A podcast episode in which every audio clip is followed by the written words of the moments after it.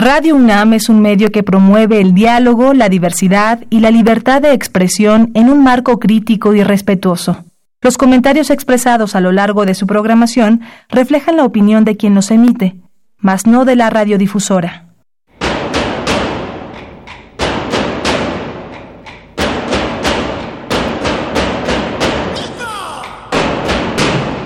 Discrepancias. Atacan a la universidad porque discrepamos. Viva la discrepancia, porque es el espíritu de la universidad.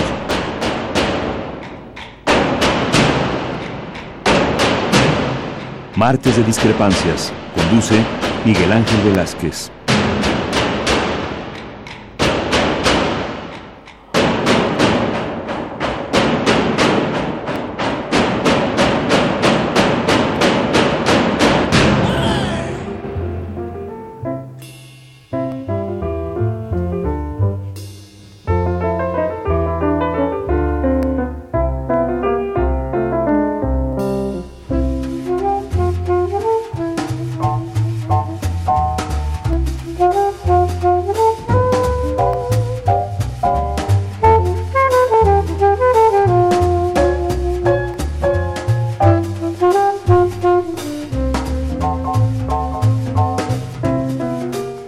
Muy buenas noches. Gracias por estar con nosotros. Esto es Discrepancias. Estamos en Radio NAM y les damos la bienvenida como cada ocho días despuesito de las ocho de la noche para tratar de reflexionar con ustedes a partir de las cosas, de los datos, de las ideas que hay en nuestro entorno. Desde luego tendríamos que empezar, debemos empezar, por lo que sucedió el día 15 en la noche. Creo que hay ya muchos análisis sueltos sobre qué pasó el 15 en la noche. El 15 en la noche fue algo más que el morbo con el que se había eh, visto los últimos, los últimos años el grito. Aquel morbo que decía, ¿y ahora qué le van a gritar? ¿Y ahora cómo lo van a insultar? ¿Y ahora le van a chiflar? Y esta vez Televisa le quitará el sonido a los chiflidos. Y todo esto, todo esto encerraba algo que parecía un pleito eterno entre, entre la gente que iba al Zócalo y la gente que estaba en Palacio Nacional. De pronto parecía terrible que se tuviera miedo a que la gente llegara al Zócalo y entonces se ponían arcos de seguridad, y entonces había policía revisándole la bolsa a las mujeres y tratando de encontrar algo difícil en las bolsas de los pantalones de los hombres. Entonces la gente llegaba con miedo, con miedo al 15 de septiembre. Llegaron, hubo excesos. El último año, si usted lo recuerda, un grupo importante de gente del Estado de México se apropió de las primeras filas debajo de la del balcón central para tratar de hacer eh, menor la protesta que se suponía habría por parte de la gente que llegaba al zócalo. Sea como sea, esta vez no hubo arcos, esta vez la policía cuando menos no se vio, esta vez la gente gritó otras consignas, no hubo chiflidos, cuando menos no se oyeron, no hubo reclamos, cuando menos nos escucharon. Pero sí hubo muchos gritos de acompañamiento que hicieron diferente este 15. Tal vez no sea la figura, la figura del de Palacio, la figura del balcón central, la que haya inspirado todo esto. Tal vez solamente sea la confianza en la gente, en la confianza del mexicano en el mexicano, para que esto para que esto pueda caminar bien. Este 15, que curiosamente no llovió, yo no me acuerdo de un 15 sin lluvia, pero este 15 no llovió. Este 15 creo que lo vamos a recordar todos. Por eso, no nada más porque sea el primer, el primer 15 de septiembre de la cuarta transformación, sino porque además fue un 15 en el que la gente volvió tranquilamente a su zócalo. En fin, esto es discrepancias. Hoy tenemos un programa interesante. Vamos a analizar, vamos a analizar hoy el primer informe de gobierno de Claudia Sheinbaum. Y a ver usted que tenemos, tenemos voces muy interesantes para hablar de lo que hoy sucedió ahí en Donceles y Allende, en el Congreso de la Ciudad de México. Vamos a un corte, vamos a regresar. Nuestros teléfonos 55 36 8989, da sin costo 01800 50 52 688. Vamos al corte, regresamos de inmediato.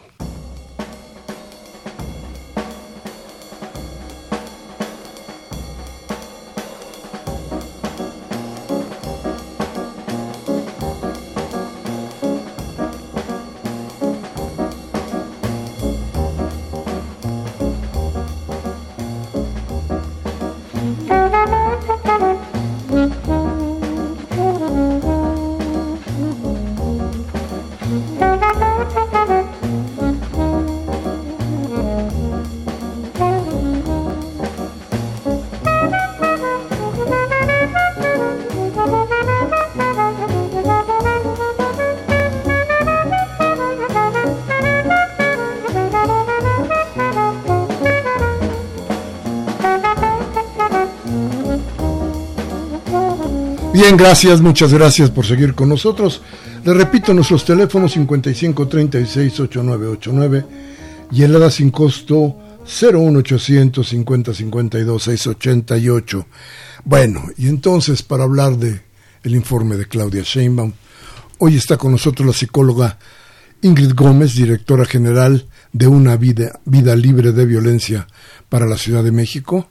Buenas noches, Ingrid, gracias por venir. Es para una vida libre de violencia. Está con nosotros Eduardo Santillán, diputado al Congreso por Morena, y también está con nosotros el maestro Gaviño. a ver, deja decirte que hombre de muchas batallas, sí. de mucho tiempo, yo diría que hasta de muchos partidos ahora. Pues sí. Pero hombre de la política. De la polis de la polis, del pueblo. Bien, nosotros tres vamos a tratar, ustedes tres tratarán de analizar qué pasó con, con el informe. Déjame no empezar contigo, que debería de ser lo, caballeroso o lo caballeresco en este caso, para que empecemos a tirarle duro a, a, a Morena, si me lo permiten, pero que tome la palabra entonces el diputado Santillán. ¿Cómo estuvo el informe, diputado? Platícanos, ¿qué significó? Porque creo que todo lo demás ya lo sabíamos, ya lo habíamos visto, ya lo tenemos ahí, pero tiene que tener algún significado esto. ¿Qué, significó este primer informe? Es, en primera instancia, un informe en un ambiente democrático. A mí me dio mucho gusto en primera instancia que eh, los símbolos, eh, me parece que el hecho de que la Junta de Coordinación Política sea presidida por la oposición, que la mesa directiva sea presidida por Morena implica en primera instancia un reconocimiento al espíritu democrático de la Ciudad de México. Es decir, el Congreso es un Congreso plural, es un, es un Congreso abierto. En segunda instancia, me parece muy importante que la jefa de gobierno hubiera estado en los posicionamientos de los partidos políticos. Una jefa de gobierno que escuchó la crítica, una jefa de gobierno que tuvo oportunidad de fijar posturas, de fijar posiciones, eso también me parece muy importante. Creo que es eh, muy relevante que el informe de gobierno se haya hecho en un clima de paz, de tranquilidad, también eso es algo importante, que eh, en los alrededores del Congreso eh, se vivió un clima de paz, de tranquilidad, eso también es fundamental, que el hecho de que un ejecutivo pueda ir al recinto legislativo y pueda confrontar las ideas me parece también fundamental. Creo que también es, de destacar eh, la actitud de la propia oposición. Eh, me parece que hubo una eh, actitud respetuosa de la oposición hacia el Congreso, hacia la jefa de gobierno. me parece que esos símbolos son muy importantes porque reflejan que hay un espíritu democrático en la ciudad. Y evidentemente, pues los, los informes eh, de gobierno, pues eh, siempre serán como los partidos de fútbol, depende uno de a quién le vaya, de, cómo vio el partido, ¿no? Entonces, eh, obviamente nosotros vimos un informe de gobierno también partiendo de realidades, partiendo efectivamente de cuáles son los avances que tiene la Ciudad de México también me parece que hay una eh, visión muy importante de cuáles son los pendientes. Eh, creo que eso también la jefa de gobierno fue muy clara, muy contundente. Eh, me parece que el tema de seguridad es y seguirá siendo el tema prioritario a atender en la ciudad me parece que se está enfrentando en primera instancia con mucha realidad. El tema de violencia hacia las mujeres también fue otro de los temas importantes. Entonces, eh, me parece que es un ejercicio democrático. Creo que así tienen que ser los informes de gobierno. ¿Y cómo viste el partido Jorge Gaviño? Pues yo lo veo un poco distinto, respetando desde luego a nuestro amigo Santillán, al cual este respeto y estimo eh, no, no, no comparto su visión. En atención a lo siguiente, bueno, él ve eh, un espíritu democrático y creo que sí, puede ser que exista el espíritu si es que somos espiritistas, pero en un tema real no existe en una situación democrática real. En el Congreso no pasó eso. Mira, para que exista democracia, tú lo sabes, tú has sido también de alguna manera legislador y estuviste en, eh, elaborando como parte de los constituyentes la constitución. Podemos ver que eh, se necesita debate. Y, estamos regresando al viejo PRI. Cuando iba el presidente de la República, daba su discurso y luego solamente eh, contestaba eh, un miembro del partido mayoritario este, ese discurso. y eso es lo que estaban buscando hacer el partido mayoritario. Afortunadamente estuvimos insistiendo nosotros mucho, es decir, la oposición, las oposiciones, estuvimos insistiendo en que fuera eh, la jefa de gobierno, cuando menos a escuchar los planteamientos, si no a debatir, cuando menos a escucharlos. Tú, tú seguramente recordarás, por ejemplo, en época de Manuel Camacho, que era regente de la ciudad, en la primera, la segunda este, de Asamblea de Representantes, que había debate. Llegaba el jefe de gobierno, había réplica contra réplica, había un posicionamiento de cada partido y había discusión. Y tardábamos ocho o nueve horas en un debate eh, para revisar el informe del jefe de gobierno. Ahorita, ¿qué, qué escuchamos? Pues escuchamos discursos, cada quien eh, nos dieron cinco minutos para hablar. Por cierto, no sé qué, cómo vea Santillán la democracia cuando, por ejemplo, Ricardo Ruiz, que eh, representó a Morena en el discurso, habló 15 minutos contestándonos a nosotros lo que habíamos dicho, en lugar de referirse al informe de la jefa de gobierno. Eso no es un espíritu democrático. Esto tampoco es realmente democrático, estos son discursos de posesionamiento. Y para que exista democracia debe haber diálogo, debe haber debate, debe haber luces y sombras, debe haber tesis y antítesis, debe haber síntesis. Si no, pues no hay democracia. Entonces, yo eh, escuché a la jefa de gobierno con mucha atención, leí eh, su informe, leí también su resumen y escuché con atención su discurso. Eh, su informe no, no, es propiamente un informe, es un programa de trabajo. Habla, por ejemplo, de que van a cambiar todo el esquema de adquisiciones, pero eso no lo han cambiado. Dice que lo van a cambiar. Nos metimos a la página y todavía no está operando la página, está en construcción. En esta página que le llaman Tianguis Digital. Por ejemplo, entonces no es un informe, sino es un programa de adquisiciones que va a haber. Por ejemplo, rubro por rubro podemos ir revisando esto y eh, y efectivamente yo coincido con el diputado Santillán en el sentido que el gran reto que tenemos enfrente todas y todos es el tema de seguridad, que es eh, al que yo me, me, centraría este, como uno de los puntos focales del informe de la jefa de gobierno. Y hablando de seguridad y sobre todo de algo que a todos nos ha dolido mucho, es la situación del feminicidio en la Ciudad de México, de esta alerta que se pretende eh, esta alerta ámbar que se pretende dar en la Ciudad de México, pero que parece que no ha funcionado. Y, le pedimos a, a, Ingrid Gómez que viniera para que nos dijera qué cosa es lo que realmente está sucediendo ahí. Fue muy clara hoy la jefa de gobierno. Al decir, bueno, esto no funciona, pero, pero vamos a aceptar o no vamos a aceptar. ¿Qué es lo que se tiene que hacer? ¿Cómo lo están viendo ustedes? Bueno, eh, a mí me gustaría aclarar, eh, es una alerta por violencia de género, lo que hoy se discutió. La alerta Amber es eh, la que se usa cuando hay una desaparición de menores. bueno, decir que creo que la jefa de gobierno ha sido muy, muy enfática.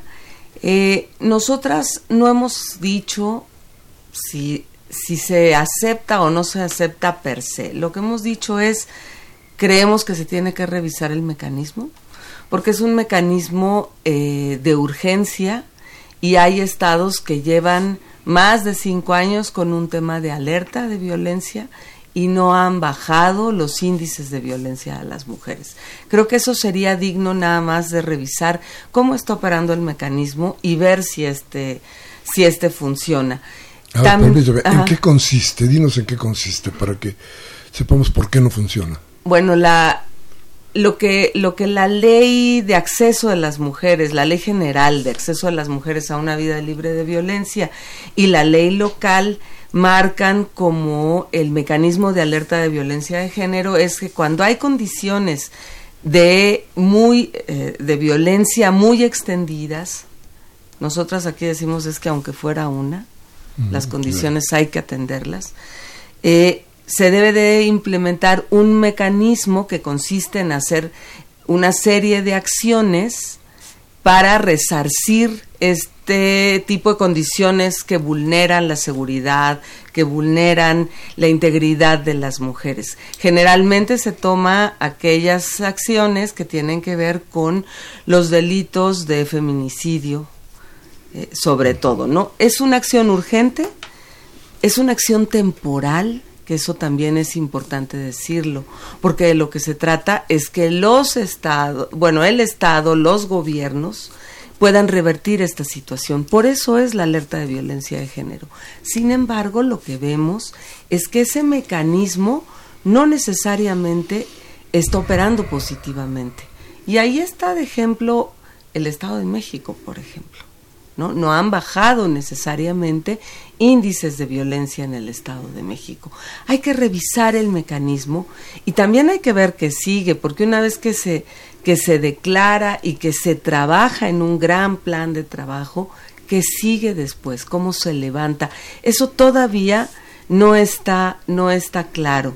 Y nosotras lo que hemos dicho es, más allá de aceptar, de discutir, eh, alerta de violencia de género o no, lo que necesitamos es hacer una discusión del mecanismo, pero sí hacer una serie de, de, acciones sustantivas que reviertan esta situación. Creo que eso es lo más importante. Y bueno, ahí eh, en coordinación con la Secretaría de las Mujeres, la Procuraduría General de Justicia, la Secretaría de Seguridad Ciudadana y otros entes hemos venido trabajando, incluso con las 16 alcaldías, hemos venido trabajando acciones para revertir eh, la violencia, la violencia de género.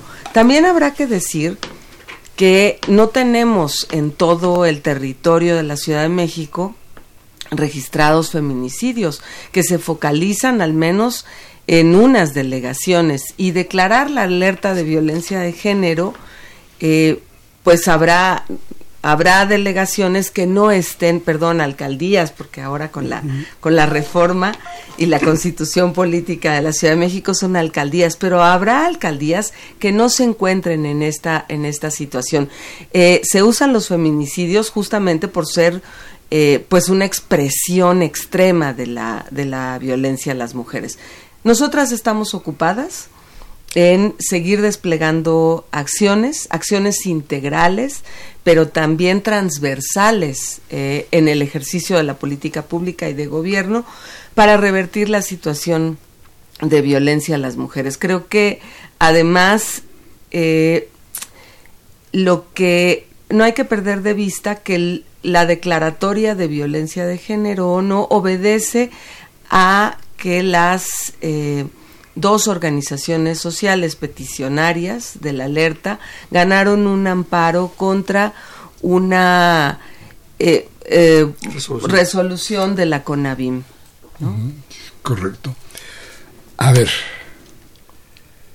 Eduardo Santillán, tú ya has, caminado un rato largo por esta ciudad, ya has sido delegado, ya has tenido, ya has estado en los partidos de izquierda emblemáticos para esta ciudad, en aquel PRD, aquel PRD, no en este PRD, sino en aquel PRD. No hay bueno ni malo, ¿verdad? O sea, son distintos. Sí, aquel. en aquel PRD. El pleno, el hoy, no el agonizante. Hoy, hoy, hoy en Morena.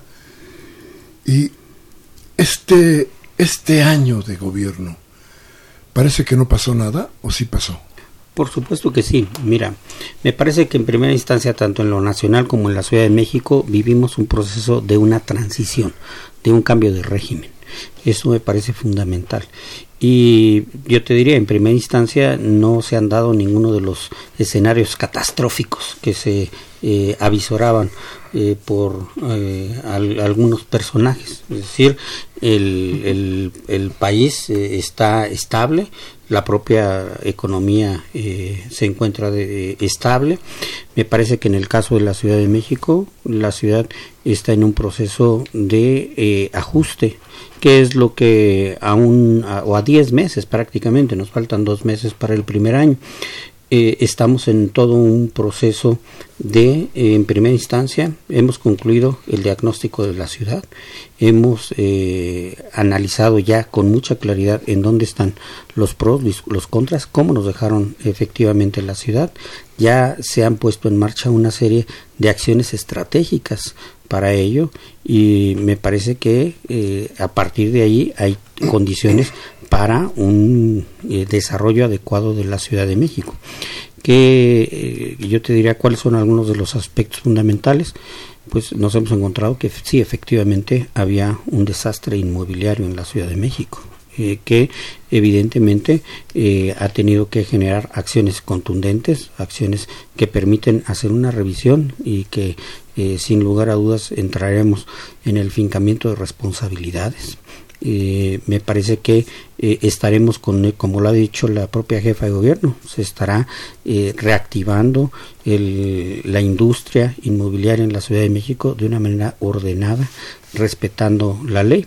¿Qué otra cosa nos enfrentamos? Pues que evidentemente el sistema, el, el nivel de corrupción que teníamos en la Ciudad de México, pues era verdaderamente escandaloso eh, que tenemos que eh, hacer un ejercicio muy importante de reestructuración eh, y orgánica fundamental que nos encontramos una seguridad pública devastada, una ausencia de policías, una ausencia de patrullas, las cámaras no servían, una procuraduría en una situación de verdadero desastre. Entonces, eh, efectivamente, nos encontramos, yo diría, en la primera etapa de la emergencia que ha sido, que ha permitido, pues que la ciudad, curiosamente, la ciudad sigue funcionando a pesar de las circunstancias en las que nos encontramos.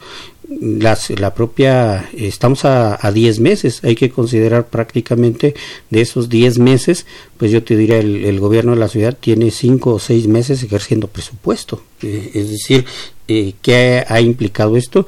Ya empezamos a ver una serie de acciones fundamentales. Se ha puesto en marcha el, eh, el cablebús en Gustavo Amadero, me parece muy importante que ya el, la compra de los camiones de RTP, de los propios trolebuses, se ha reforzado de manera muy importante la propia política social. Y me parece que incluso los niveles de aceptación en el año, que desde mi punto de vista va a ser el año más difícil de la jefa de gobierno, está en un nivel de aceptación del 57%, ¿Qué es, la, es lo que la ciudadanía está percibiendo. Está percibiendo, sí, que eh, la ciudad estaba en una situación de desastre en muchos ámbitos, está percibiendo honestidad en el gobierno, eso me parece fundamental, está percibiendo un gobierno austero, un gobierno que es eficiente, un gobierno que está trabajando también de manera importante y que me parece que ahí es en donde eh, hay un mensaje fundamental.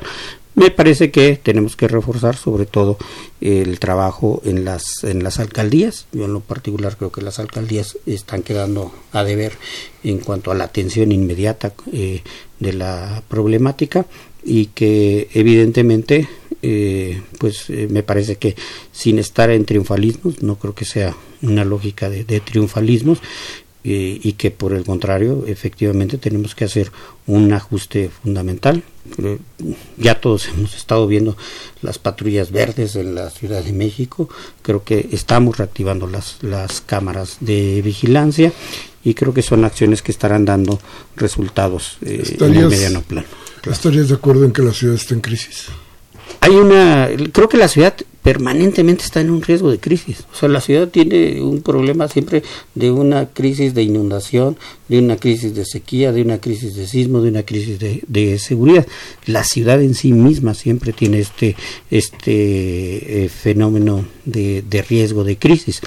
Eh, la ciudad en sí mismo, gobernar la ciudad es manejar y atender mucho de estas crisis. Me parece que el, mayor tema que tenemos que atender es evidentemente el de la seguridad, que tiene toda una explicación. Ahora que hemos estado haciendo el ejercicio del análisis tanto de la, cómo estaba la seguridad ciudadana y cómo estaba la Procuraduría, verdaderamente es, es, es de pavor, es de, de miedo. ¿De crisis, Jorge? Bueno, crisis es oportunidad y es eh, riesgo. Esa es una palabra que tiene esas dos connotaciones.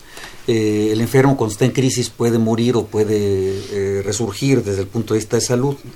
efectivamente, la, la, ciudad está en una permanente crisis y así hemos vivido durante muchos años.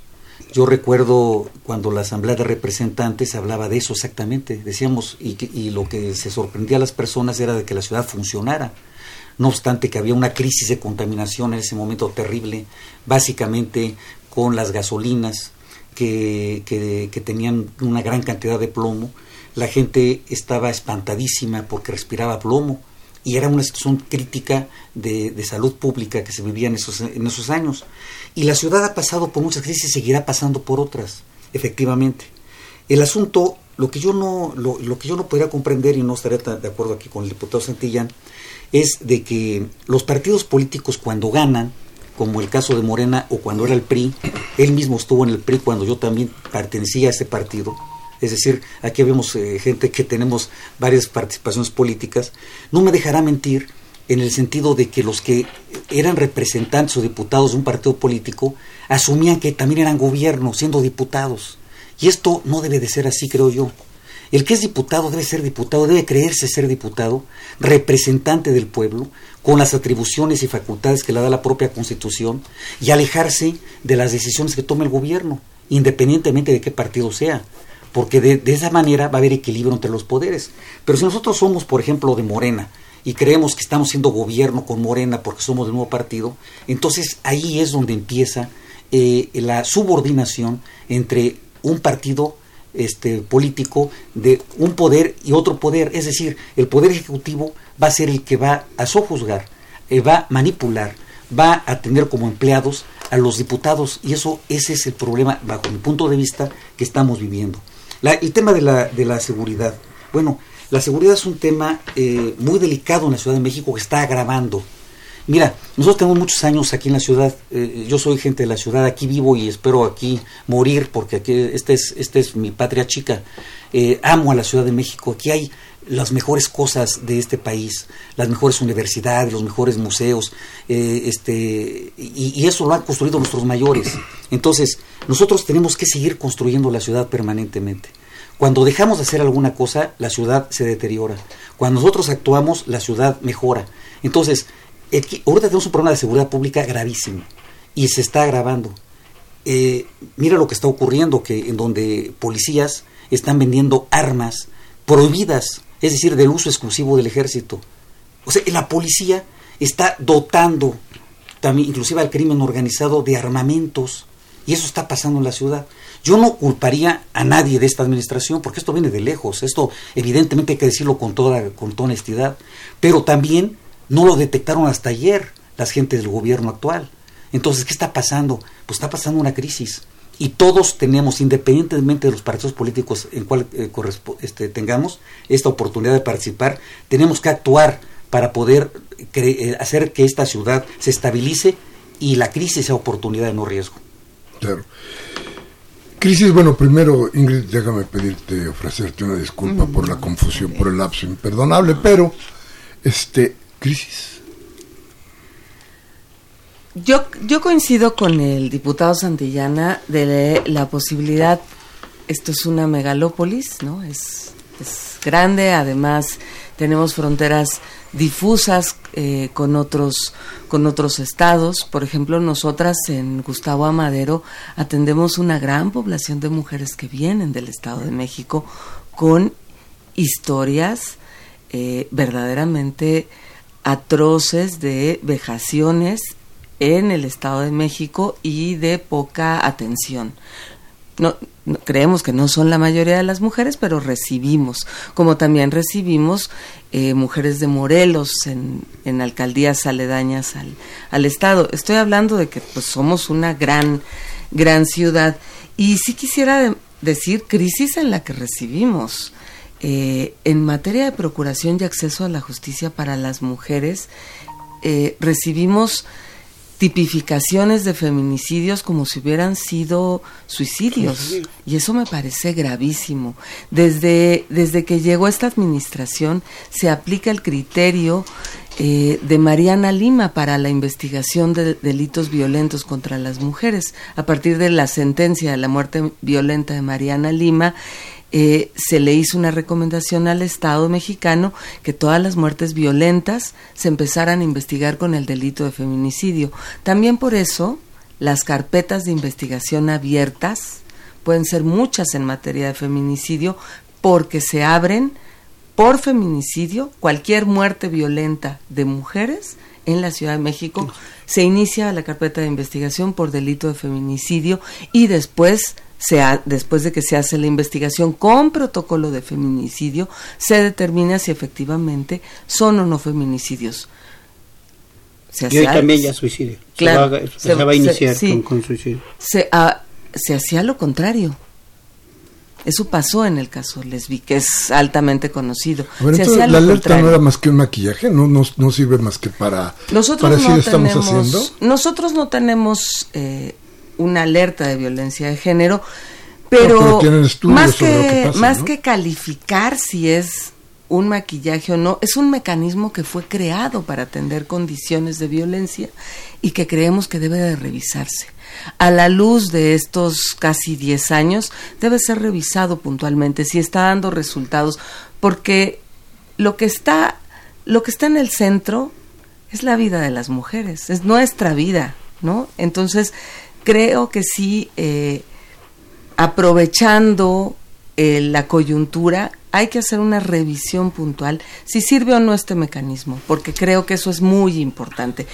Poniendo también lo que decía el, el diputado de la posibilidad de crear, de, de, generar respuestas, de generar propuestas también, yo creo que sí debe de ser revisado. Y nada más eh, un paréntesis, hemos estado haciendo un trabajo de la mano con el Congreso local. Creo que hay momentos en donde deben encontrarse muy bien el legislativo y el ejecutivo, justamente para darle sustento jurídico a las, a las políticas públicas. Hemos estado haciendo un trabajo de la mano con la Comisión de Igualdad del Congreso local eh, para hacer cambios, propuestas a la ley de acceso de las mujeres a una vida libre de violencia en la Ciudad de México, porque creemos que sí, debe de haber cambios importantes. Estas, estas leyes datan de, pues hace 10, un poquillo más de años la ley general y creemos que sí deben de ser revisadas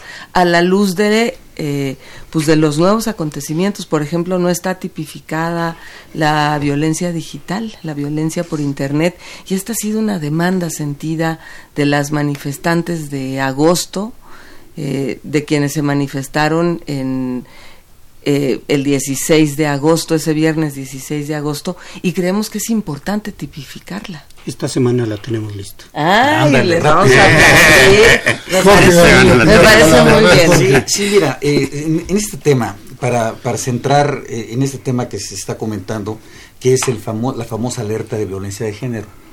hubo dos solicitudes eh, ante la instancia administrativa para que se decretara la, la, alerta de violencia de género. Esta alerta fue denegada por la instancia administrativa. La ley general tiene eh, un reglamento y eh, evidentemente hay posibilidades de acudir a las instancias jurisdiccionales eh, a través del juicio de amparo para determinar que, la, que, si, que si hay alguna inaplicación de la ley se pueda proceder al amparo. Entonces, el, el, juez de distrito, un juez de distrito de administrativo, entre sus razonamientos dice lo siguiente. En el amparo se señala que tan solo en el primer semestre del 2019 en la Ciudad de México fueron denunciados 26 delitos de feminicidio y 99 homicidios dolosos contra mujeres.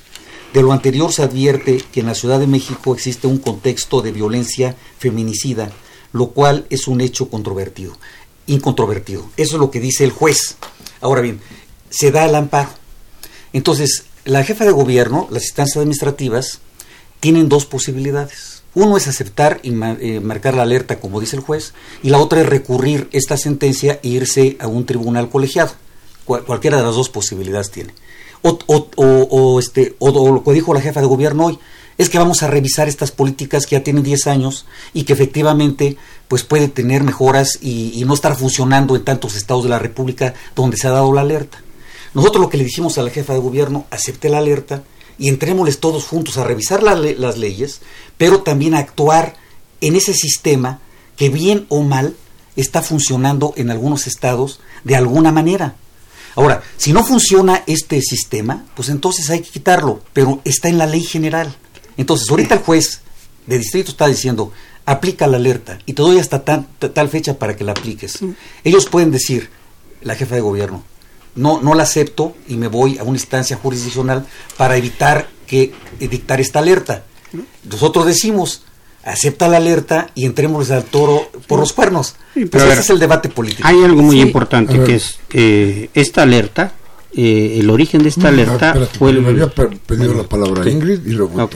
Bueno, eh, primero decir que fue una solicitud hecha por dos organizaciones, Justicia Pro Persona y eh, la organización Derechos Humanos Francisco de Victoria. Eh, también decir que la instancia administrativa es la Comisión Nacional para Atender y Erradicar la Violencia a las Mujeres, la CONAVIM. Eh, también decir, y quizá allí este, vaya a ser lo mismo que, no, no sé por qué siento pues que iba a hacer lo mismo, la situación que analizaron, no la que analiza el amparo, porque el amparo da cifras 2019. La que analiza el grupo de trabajo es la situación con las cifras de la administración de Miguel Ángel Mancera. Y la CONAVIM, el 7 de junio, dice que encuentra, no encuentra elementos, porque se han venido haciendo una serie de acciones para declarar la alerta de violencia. Y efectivamente, la Ciudad de México, a través de varias instancias, no solo la Secretaría de las Mujeres, se encontraba haciendo grandes acciones en torno a la atención, prevención, sanción y erradicación de la violencia, tal como nos los dicen la ley general, la ley local de acceso de las mujeres a una vida libre de violencia, pero también las disposiciones internacionales. La propia creación de la Secretaría de las Mujeres obedece a elevar a rango de secretaría, no de un instituto, sino a rango de secretaría, la atención. Se crean además 27 unidades en las 16 alcaldías territoriales de atención y prevención a la violencia.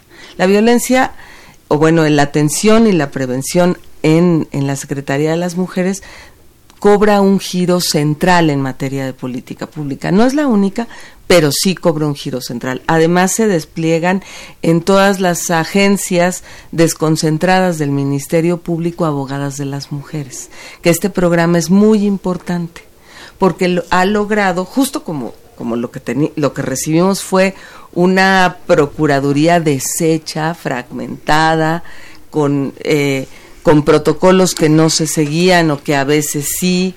Es eh, una situación muy lamentable en términos del acceso y la procuración de justicia a las mujeres.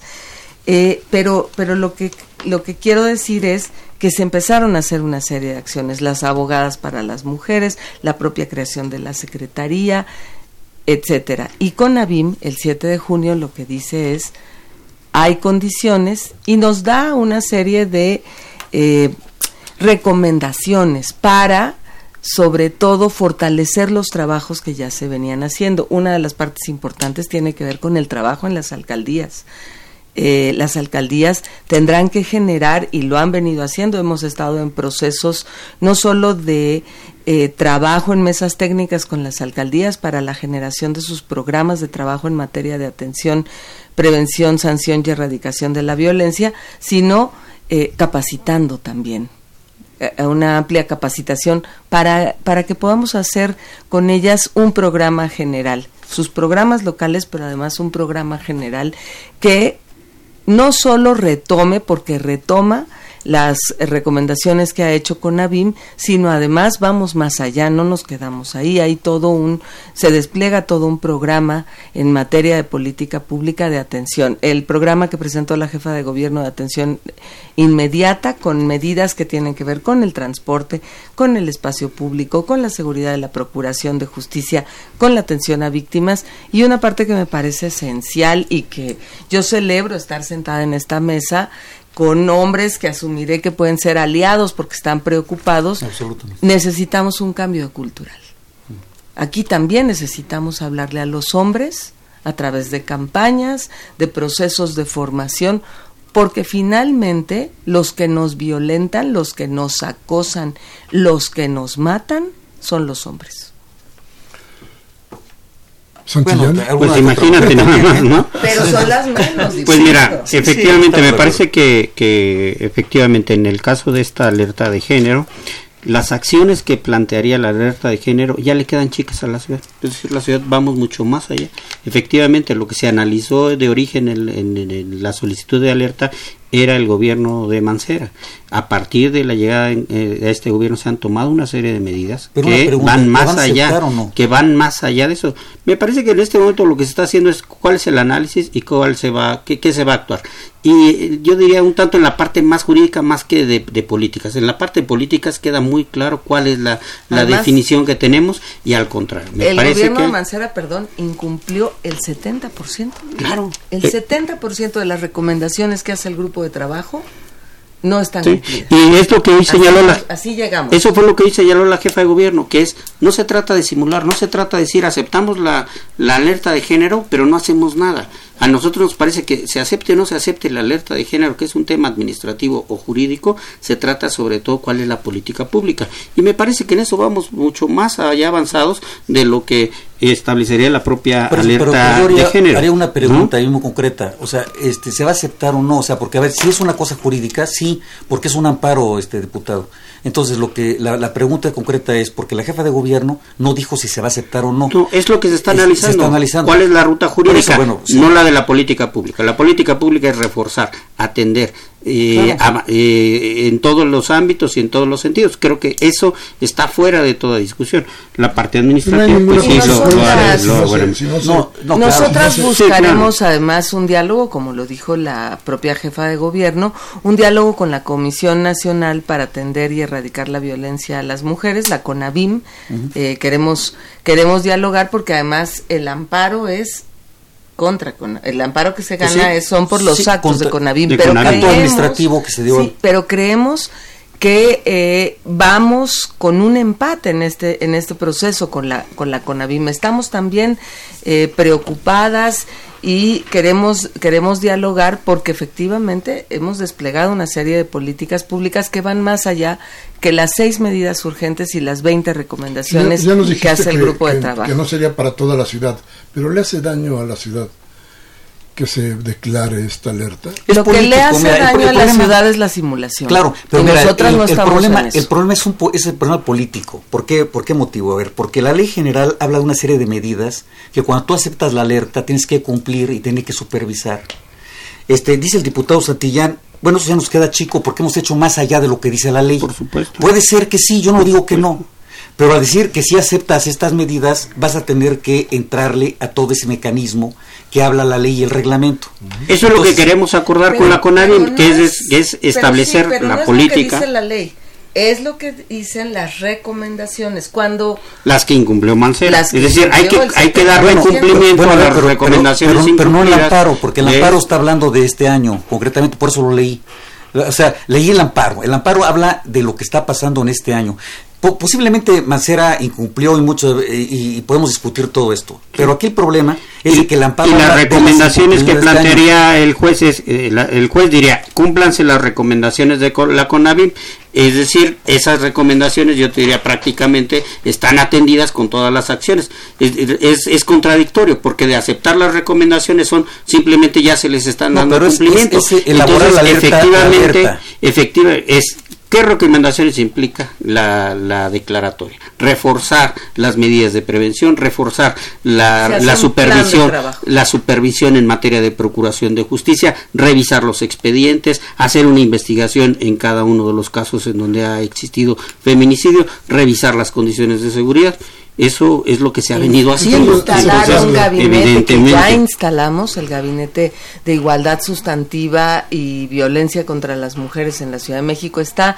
instalado, hay 21 entes, 16 alcaldías. Hemos, hemos venido, venido trabajando. La declaratoria de alerta lo que da es justamente la recuperación de esas seis medidas urgentes estamos más allá de ellas, y las 20 recomendaciones. Una de las, una de las cosas que se ha cubierto en materia de procuración fue el, eh, el anuncio de la creación de la Fiscalía Especializada en Investigación de Feminicidio. Claro, entonces la medición es política. Si se, si se hace, si se acepta la declaración o la declaratoria, entonces esto si ya la imagen política. Pero si, pero si la medición es política, entonces estamos hablando. Estamos equivocados. Pues claro, estamos equivocados, porque aquí de lo que estamos hablando es de políticas públicas para atender eh, ¿Por qué no se acepta entonces? el, problema es el político, o sea, la no aceptación, a mi juicio, es político. No, es político y por eso están. A ver, si yo tengo ya cumplido todo, yo digo, yo digo como gobierno, a ver, si acepto. Es que eso es lo que se está pidiendo revisar con la con la CONAVIM, es decir, tenemos.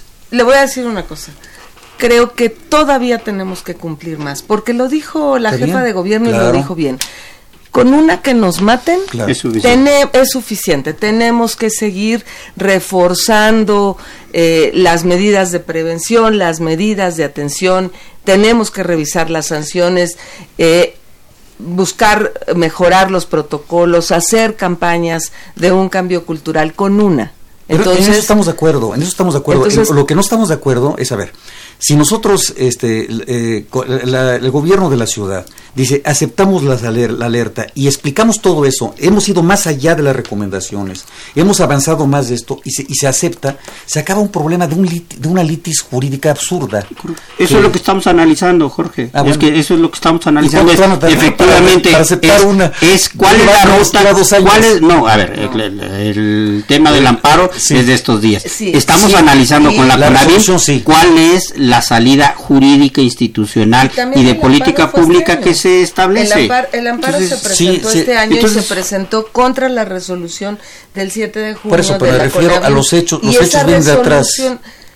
Sí, pero esa resolución lo que dice, la del 7 de junio, es que el gobierno de la ciudad se encuentra encaminado y, realizando una serie de acciones que le permiten eh, eh, este, eh, empezar a revertir es ¿Qué es lo que queremos? Queremos salir conjuntamente con la CONAVIL, con las organizaciones civiles, a dar una, una ruta más que jurídica, es una ruta de política pública. Y efectivamente eso me parece que es lo que se está trabajando en este momento. No hay una negativa del gobierno de la ciudad a declarar incluso la alerta. Si la alerta nos ayuda, se hará, pero como lo ha dicho la jefa de gobierno, no nos, no nos queremos quedar en simplemente una declaratoria vacía sin sentido, como ha sucedido en 17 estados de la República, en donde se han declarado las 17 alertas y en donde ha habido un absoluto incumplimiento y en donde no ha dado resultado. ¿Por qué? Porque no ha habido el reforzamiento real de pero fíjate, esta declaración es muy delicada, porque finalmente estás tú diciendo que en 17 entidades de la República donde se ha declarado la alerta no se ha hecho nada. Y eso, eso realmente se me hace irresponsable,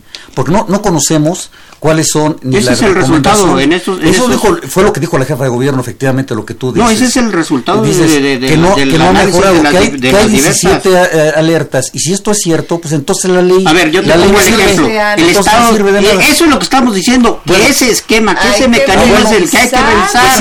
yo te diría en el estado de México se emitió alerta. Pero en el estado de México y qué ha sucedido no bueno se ha incrementado a ver pero con este eso es una cosa absurda mira este hace, hace unos días estuvimos en, la, en, la, en el Congreso de la Ciudad y aprobamos endurecer las penas para feminicidio.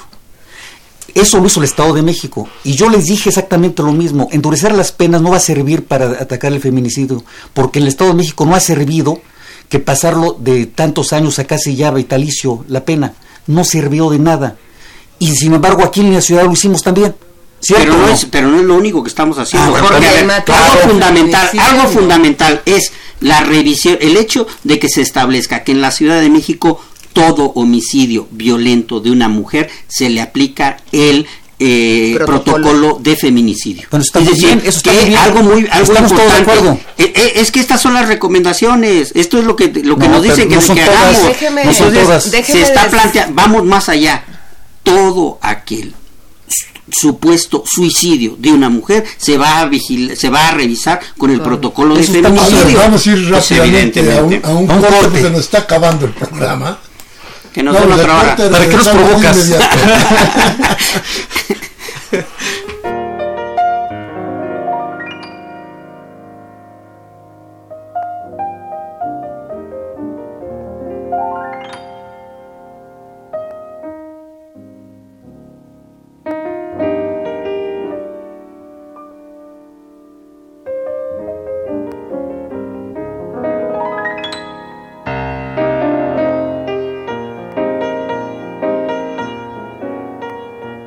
Bien, gracias, gracias, gracias a todos ustedes. Les voy a pedir que muy brevemente cerremos el, programa y empiezo, empiezo contigo, Ingrid, porque se nos acaba el tiempo. Eh, muy breve, decir además que, además de la creación de la Fiscalía, de, de adoptar las recomendaciones de la sentencia de Mariana Lima para la investigación en feminicidios, en las unidades territoriales de atención a la violencia de género, en las 16 alcaldías, nosotras atendemos de primera vez a las mujeres y eh, luego, luego activamos un protocolo de tamizaje de riesgo. ¿Qué quiere decir? Que eh, en base a la entrevista nosotras podemos determinar si esta mujer vive con condiciones de vulnerabilidad y riesgo de violencia feminicida. Y a partir de ahí estamos desplegando una atención diferenciada para cada una. No es lo mismo que llegue con violencia sexual y que nosotras detectemos que tiene riesgo feminicida a que llegue con violencia en el ámbito familiar y que detectemos que tiene violencia feminicida. Insisto, las políticas públicas, los programas y las acciones que ha realizado en estos meses el gobierno de la ciudad van más allá de las recomendaciones y de las medidas urgentes que hizo el grupo de trabajo en su momento. Jorge. Bueno, yo creo que sí, que efectivamente hay que revisar el sistema, pero creo con firmeza también que hay que eh, este, allanarse al tema jurisdiccional y, llamar a la alerta de género y explicar perfectamente bien hasta dónde hemos llegado, ir todavía más allá y nosotros estaremos siempre apoyando el trabajo de las mujeres para lograr esto. Santillán. Pues mira, en materia de seguridad yo diría que mi diagnóstico es que nos dejaron al, al paciente entubado en terapia intensiva, eh, que prácticamente podemos decir con mucho gusto que lo tenemos en terapia intermedia, que efectivamente es lamentable que sí se infiltró la delincuencia organizada en las estructuras de gobierno de la Ciudad de México, que sí hubo pactos entre el Estado, entre el gobierno de la ciudad y la delincuencia organizada, que sí hubo un maquillaje y que evidentemente esto lo que nos lleva es a una situación de emergencia auténticamente y que me parece que eh, estamos en un camino adecuado porque es muy clara la convicción de este gobierno no vamos a pactar con ningún grupo de delincuencia organizada, no vamos a permitir que se infiltre y vamos a hacer una depuración. Eh, evidentemente no es un proceso sencillo, pero me parece que vamos en esa, en esa ruta. Nada más para cerrar te diría en el informe que hoy da la jefa de gobierno, se hizo un ahorro de 1.800 millones de pesos en funcionarios actual, de la anterior administración. 1.800 millones de pesos que no sabemos en este momento cómo se distribuían y que en muchos de los casos se trataba de aviadores en el gobierno anterior. A ese nivel estamos. Bien, bueno, déjeme decirle rápidamente nuestras llamadas eh, a don Manuel Munguía. Vamos a leerlas el próximo programa, vamos a, ponerlas por aquí, se nos acabó ya el tiempo, pero gracias como siempre a don Manuel, a Raúl Hernández de Tláhuac, a Arturo Badaguer de Benito Juárez, a Arturo Castro de Tula Hidalgo, a Jaime Rojas de Tlalpan, a Julián Carrillo de Metepec, a Gabriel Campos de Benito Juárez, a Rubén Pinto de Catepec también, a Rodolfo Salgado de Naucalpan. Muchas, muchas gracias a todos ustedes. Como siempre, bueno, pues aquí estamos para tratarles de dar a ustedes una idea de cómo ha estado todo esto. Yo creo que tendremos que hacer un programa, un programa aparte sobre esta historia del feminicidio, de lo que corresponde hacer, de esta nueva moral a la que nos están llamando ya de muchas partes, a esta nueva idea de que tiene que cobrarse una nueva forma de gobernar y tenemos que cobrar nosotros una nueva forma de convivir, porque si no, esto lo vamos a tener que estar repitiendo miles y miles de veces y yo creo que todas las medidas administrativas no servirán si no hay de alguna o de otra manera la voluntad de todos nosotros por tratar de enmendar el camino. Así que, bueno, hoy 17 de septiembre del 19 Humberto Sánchez Castrejón estuvo en los controles técnicos Liliana Galán, Juan Navidad, Andrés Pinoza en la asistencia de producción, Baltasar Domínguez, el productor, no vino. Y desde aquí yo, como siempre, les pido, les ruego, que si lo que hemos dicho aquí le sirve, mañana tómese un café con sus amigos, hable de lo que aquí hablamos, reflexione. Y si no está tan de democracia tan llevada y tan traída, le da oportunidades. Cámbiale a MBS o a Televisa, a Radio Fórmula para que le cercenen la voluntad del cambio. Hasta la próxima.